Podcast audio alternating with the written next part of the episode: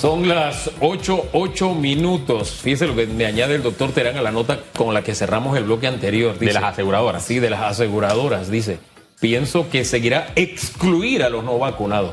Y ojo, eso no es discriminación. E insisto, y no es una medida nueva. Hay países donde usted no viaja porque no tiene X vacuna. No estoy hablando de esta, estoy hablando de otras. Para estudiar, llegar a estudiar en los Estados Unidos, usted debe cumplir con una cartilla, por ejemplo. Si no, bueno, porque la salud colectiva es más importante que la individual. Son las 8, 8 minutos sobre las redes. Vamos a la pregunta que le tenemos esta mañana. Tiene que ver con todo este tema, ¿no? Porque en septiembre Panamá inicia el primer plan piloto del Código de Movilidad Segura. Y los eventos masivos, ahí es donde en primera instancia se va a aprobar. ¿Usted qué piensa de esta medida? ¿Es prudente? ¿No lo es? Es discriminatoria, es de seguridad colectiva. ¿Cómo lo ve usted, no? Eh, en fin, ahí está abierta la página para que usted opine siempre usando el hashtag radiografía. Y, seguimos el ciclo de entrevistas. Y si algunos eh, pensaban, por ejemplo, alterar la, la carta, la carpetilla esta de vacunación que le exigen en ciertos comercios para obtener descuentos, bueno, ahora no lo van a poder hacer de esta forma, sino de forma digital si se concreta esta medida de la DGI. Y hoy eh, tenemos a Rubén eh, Castillo Gil, expresidente de APD, quien hablará sobre temas económicos, Hugo. Don Rubén, buen día. Buen día, Hugo. Buenos días a todos. Gracias por la oportunidad. Hombre, gracias a usted por acompañarnos esta mañana y creo que buen tema para iniciar la conversa porque de alguna forma está relacionado con la reactivación económica es este plan piloto que podría iniciar en septiembre con el tema de los eventos masivos y demás del código QR. Em, ¿Usted qué opina sobre, esta, sobre este paso que estaríamos dando el próximo mes? Bueno, la economía tiene que avanzar, esa es una realidad. Eh, nosotros tenemos que poner en perspectiva las graves consecuencias que ha generado el COVID eh, consecuencia que en primer lugar se define por la situación sanitaria, que es esencial, y además por el tema de eh, la perturbación que ha tenido en la vida social, económica, eh, de toda naturaleza. Entonces es importante retornar a las actividades, eh, proteger el tejido empresarial. Hay sectores de la economía que tienen ya casi 17 meses sin realizar ningún tipo de actividad y es importante que se recuperen utilizando los mecanismos eh, que sean conducentes para tal fin. Fíjense que en este caso de los códigos QR es una fórmula que se está utilizando en muchos países. Eh, creo que la fórmula sería mucho más eficaz en la medida en que muchas más personas estén eh, vacunadas, de tal forma que al final eso promueva una masa crítica de, personas que puedan con más libertad eh, realizar sus actividades cotidianas. Yo creo que nunca regresaremos a la situación anterior a la pandemia. La pandemia va a cambiar, la pandemia va a traer como consecuencia cambios en la interacción social, va a traer además cambios en las relaciones laborales y tenemos que triunfar sobre la pandemia, no solo sanitariamente, sino nuestra capacidad de adaptación. Y creo que esta es una fórmula que nos puede ayudar. Oiga, a propósito del mayor número de vacunados, el presidente de la República anunció en su cuenta de Twitter ayer que esta semana aspiran a vacunar a 490 mil 28 personas con la vacuna Pfizer en primera dosis. En esa línea de lo que usted decía, casi medio millón de personas. Don Rubén. Bueno, ese, ese es un mecanismo que va a ayudar al restablecimiento de, la situación económica. Yo creo que es esencial la promoción de la vacunación. Y fíjense lo siguiente, hago una distinción. Yo creo que debe haber conocimiento informado de las personas que van a vacunarse. Es decir, debe haber un gran debate, creo que eso falta, donde se promueva eh, el conocimiento del el proceso de vacunación y de las vacunas en sí mismas. Eh, ha habido mucha, mucha noticia eh, que va en contra del proceso de vacunación.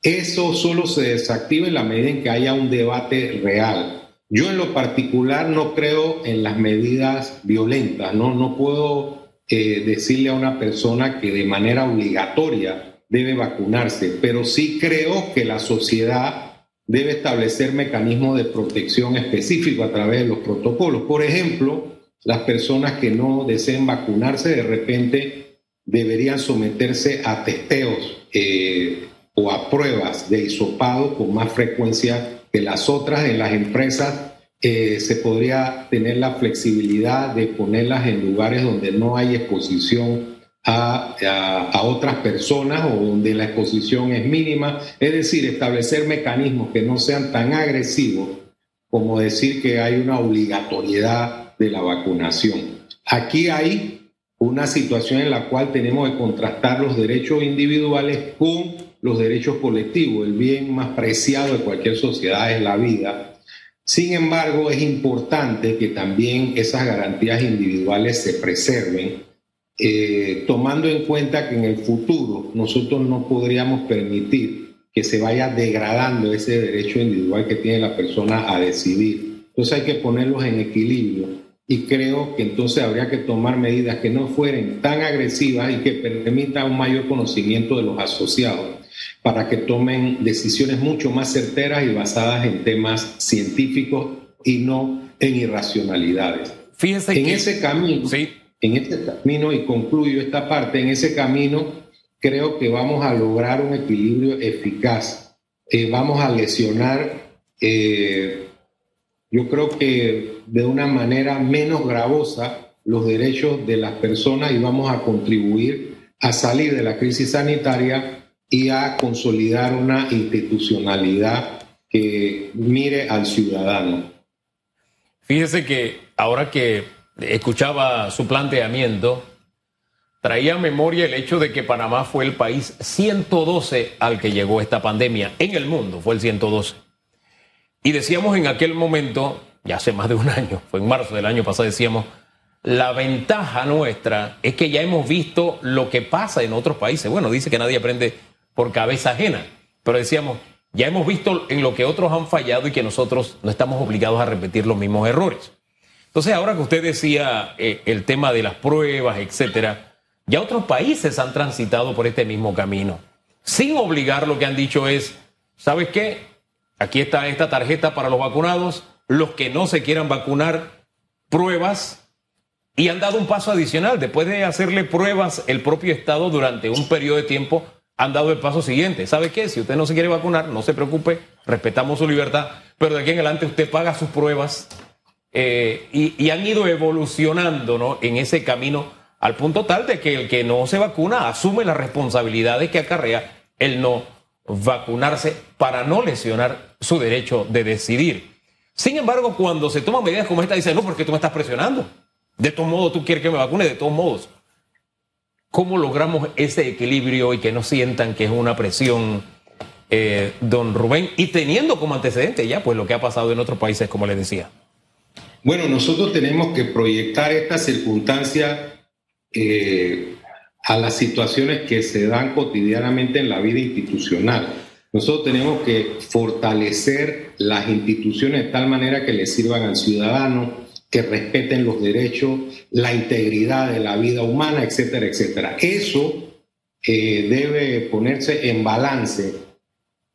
¿Sabe cuál es el problema? El problema es que nosotros no podemos tampoco permitir que de forma abierta y desembosada se tomen medidas contra el ciudadano, porque a futuro podríamos correr el peligro de que en circunstancias similares se pretenda degradar los derechos de la sociedad.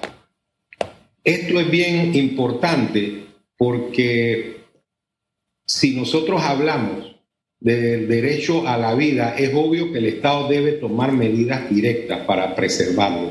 Y puede ser que tal como ha ocurrido en Francia, como ocurre ahora mismo en Canadá, que los tribunales de justicia hagan un análisis en bloque de, los diversos derechos y digan, este derecho se sobrepone sobre otro. Por ejemplo, el derecho a la vida se sobrepone sobre determinadas garantías. Puede ser que se haga ese análisis. Yo digo, caminemos con mucho cuidado porque al final la pandemia va a pasar y nosotros debemos eh, lograr que esa pandemia no degrade las instituciones, sino que la, la fortalezca. Es decir, que el ciudadano se cierta parte de ese proceso. Por eso yo pienso que antes de tomar medidas mucho más severas, nosotros debemos tomar eh, medidas que tiendan a que el ciudadano tenga mayor información.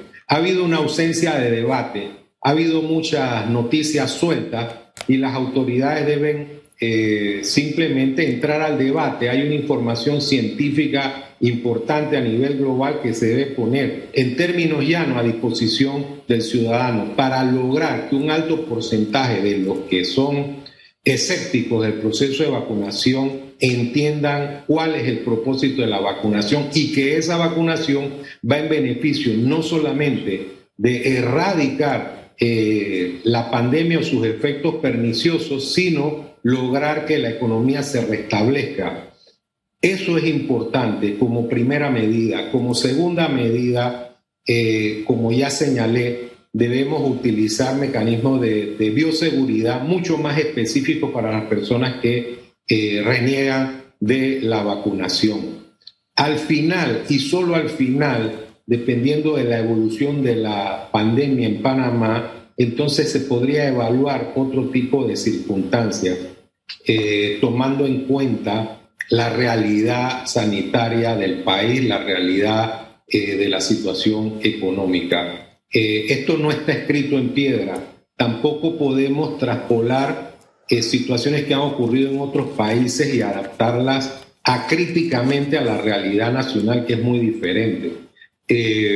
Fíjense, por ejemplo, cuando comenzó la pandemia, un país que tiene una cantidad de habitantes similar a la de, a los de Panamá, como es Uruguay, eh, decidió recorrer el camino eh, de la llamada libertad inteligente. Es decir, el ciudadano tenía que tomar conciencia de la realidad de la pandemia y ellos lograron manejar la pandemia sin destruir o afectar eh, mayormente en la estructura de libertades. Claro que una pandemia afecta la vida en sociedad.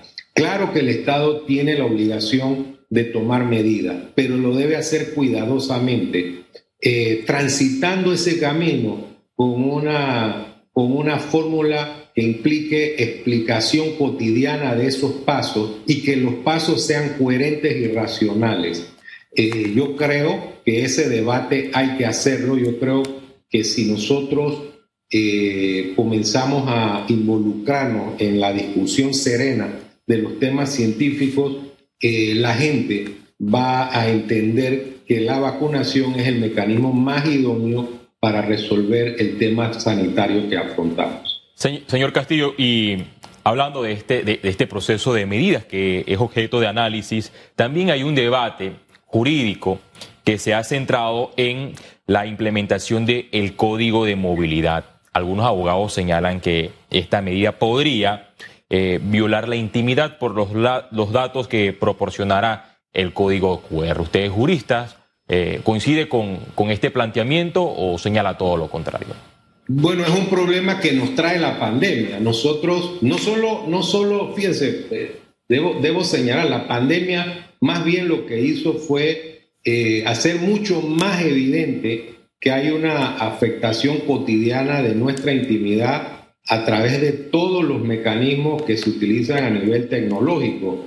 Cada vez que nosotros levantamos una página de una red social, damos información, esa información se pone en línea, hay vasos comunicantes que permiten que otras personas tengan eh, información que debía ser reservada. Es decir, todo esto es el cambio de época que ha permitido que a través de la tecnología haya una especie de intromisión en nuestra vida privada. Entonces la pandemia lo que ha hecho es resaltar esta situación sobre la base de que el Estado debe tener información eh, directa para evitar los contagios. Por eso digo que debe haber una conciencia eh, de parte de los gobernantes eh, basada en un régimen institucional en el cual la intromisión sea la mínima, es decir, solamente la necesaria para controlar la pandemia y no debe ir más allá. El ser humano a veces tiende a,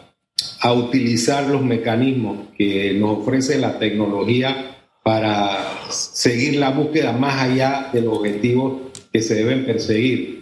Eh, y eso se traslada al poder. Entonces el poder debe ser controlado de manera eficiente, de tal forma que haya un balance, que el poder eh, respete las libertades, las garantías y que no se exceda eh, del propósito directo de controlar la pandemia. Ese es un problema. debemos aceptar que va a tener que darse, van a tener que darse controles eh, para evitar la transmisión. Eh, hay teorías de la conspiración que dice que este es un mecanismo simplemente para abatir los derechos de los ciudadanos. Yo creo que la pandemia es real. Yo creo que no debemos hacer un debate sobre, sobre esto. La pandemia es real. La pandemia ha traído muertes, lamentables por cierto. Eh, y obviamente tenemos que utilizar este tipo de mecanismos tecnológicos para eh, controlar eh, a la pandemia o el desarrollo de la enfermedad.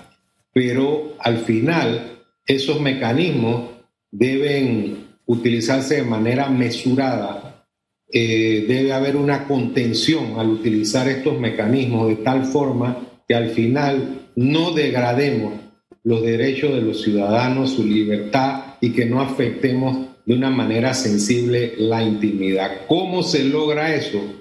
Simplemente el órgano judicial debe actuar cuando existen excesos por parte del órgano ejecutivo. Debe haber eh, desarrollo del capital social, es decir, una ciudadanía militante que se involucre en los temas, que participe, que logre incidir en las políticas públicas para lograr el equilibrio eh, que es importante para que se tomen decisiones que garanticen, como ya dije, una institucionalidad sana.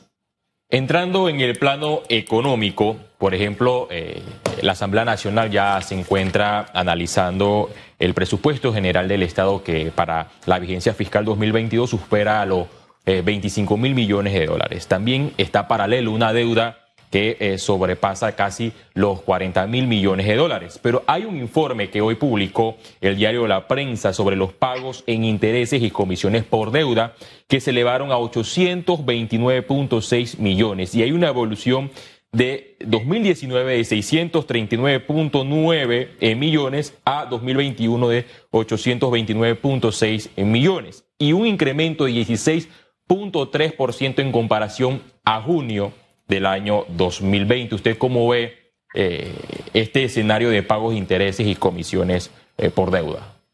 Bueno, vamos hacia atrás. La, realidad de la pandemia solamente se podía afrontar eh, concertando deuda, porque Panamá no es un país que tiene moneda propia. por ejemplo, Estados Unidos ha estado este, imprimiendo moneda, tiene esa facultad, una moneda fuerte, eh, y tiene la facultad de imprimir moneda. En Panamá la única forma era eh, constituir deuda y obviamente eso tiene una incidencia en las finanzas públicas. El tema para mí no es ese, sino cómo uso la deuda como Estado panameño. Al final, nosotros debemos construir un Estado austero, un Estado que analice eh, con mucho detenimiento dónde va a invertir, un Estado que piense en las necesidades del ciudadano en este momento de crisis, que promueva el emprendedurismo, que ayude a las empresas a restablecerse y que al final eh, logre que haya eh, mucho más empleo a través de la atracción de inversión extranjera. Todos esos elementos son importantes para mitigar los efectos económicos de la pandemia. Eh, obviamente vamos a pasar momentos difíciles, hay que pagar eh, la deuda con sus intereses eh, y por eso para, para que la ciudadanía tenga tranquilidad, el Estado entonces debe ser completamente transparente debe haber una austeridad endémica, es decir, todas las instituciones tienen que actuar con, austeridad y las inversiones deben realizarse eh, con el objetivo de que se produzca empleo. Eh, ese es un tema fundamental. eh, en la medida en que nosotros seamos un país atractivo, es decir, un país donde haya una justicia imparcial, imparcial, transparente, eficaz, rápida, un país donde las instituciones funcionen, donde se reduzca eh, sustancialmente la burocracia ineficiente, donde haya una ley de conflicto de intereses y una ley de, servicio civil, ese, este país tendría más oportunidades de atraer eh, capital extranjero, que es esencial para reconstruir la economía y para llegar a un crecimiento sostenible. Fíjense que usted utilizó en la primera parte de esta conversación la frase de no todo está escrito en piedra eh, respecto al tema pandemia, ¿no? Y, es tan real que ni siquiera los contratos de seguro estuvieron escritos en piedra. y esto de ser profesional de la esperanza es un poco difícil cuando hay tanta información negativa y cuando estamos atravesando una situación difícil. Y llamo la atención porque la mayoría de los eh, contratos de seguros establecen que no hay cobertura por pandemia. Sin embargo, hicieron una excepción, y eso hay que decirlo públicamente, las empresas de seguro hicieron una excepción y dieron cobertura. Eso, e, ese aspecto positivo hay que resaltarlo. Pero esas mismas empresas, o por lo menos ya una de ellas en Panamá está diciendo, oye, para darte el seguro de salud o vida individual o colectivo de personas, tienes que traerme tu registro de que te has vacunado, que por lo menos tienes una dosis de la vacuna. Es un sector de la economía tratando de reactivarse y de seguir adelante. Pero mire por el tamiz que pasa, ¿no? Que para dar ese paso tiene que llevar a sus clientes a esta realidad tan dura que estamos enfrentando y a la solución que ellos han encontrado, Salomónica, yo te doy seguro si tú te has vacunado. Y me dice el doctor Terán, que es el que previó hace algunas semanas que esto venía, de seguro la siguiente medida es que si no te vacunas no te van a poner seguro. Es decir, la reactivación económica pasa por algunas medidas que, bueno, no estaban escritas en piedras y que van a ser innovadoras. ¿No le parece, don Rubén? Bueno, Hugo, fíjate, este caso que tú tocas es un caso interesante, ¿no? Y que tiene que ver con la teoría del riesgo. Al inicio, las aseguradoras eh, decidieron afrontar los costos eh, de eh, los enfermos producto de la pandemia. Y fueron cientos de millones de dólares, o han sido cientos de millones de dólares.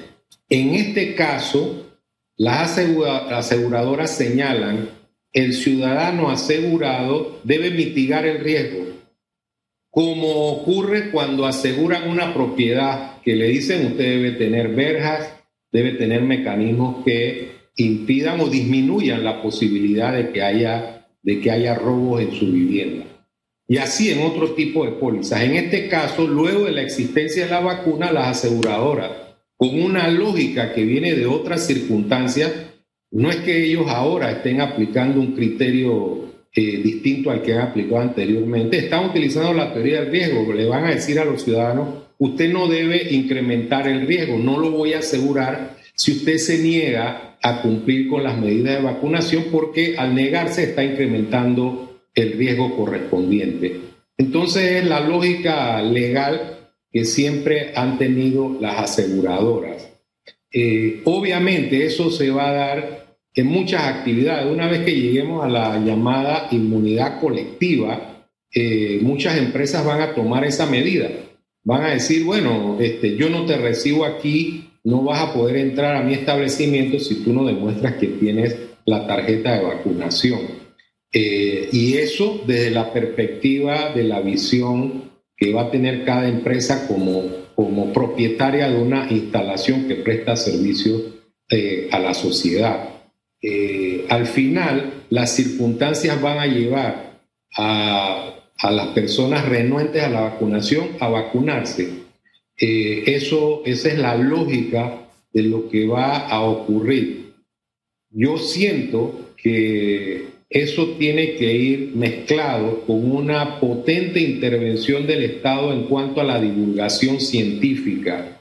Si logramos que haya una divulgación científica franca que genere inclusive debate, porque yo no estoy de acuerdo tampoco con acallar a las voces que tienen una visión diferente. Yo creo que el argumento científico debe prevalecer a través del, del debate y de la racionalidad. Yo creo que allí vamos a encontrar un terreno en que la mayoría de las personas van a descubrir o llegar al convencimiento de que deben vacunarse. Hombre, don Rubén, gracias por conversar con Panamá esta mañana a través de radiografía. Orientador oírle, tenía rato de no conversar con usted, don Rubén, ahora que hago memoria. ¿eh? Sí, sí, así es, Hugo. me da mucho gusto y les agradezco por la invitación. Por favor, bienvenido siempre. Que tenga buen día expresidente de AP de don Rubén Castillo Gil. Luego de esta conversa hacemos la pausa y regresamos en segundos para conocer algunos de sus puntos de vista respecto a el tema del código QR. En segundos nada más.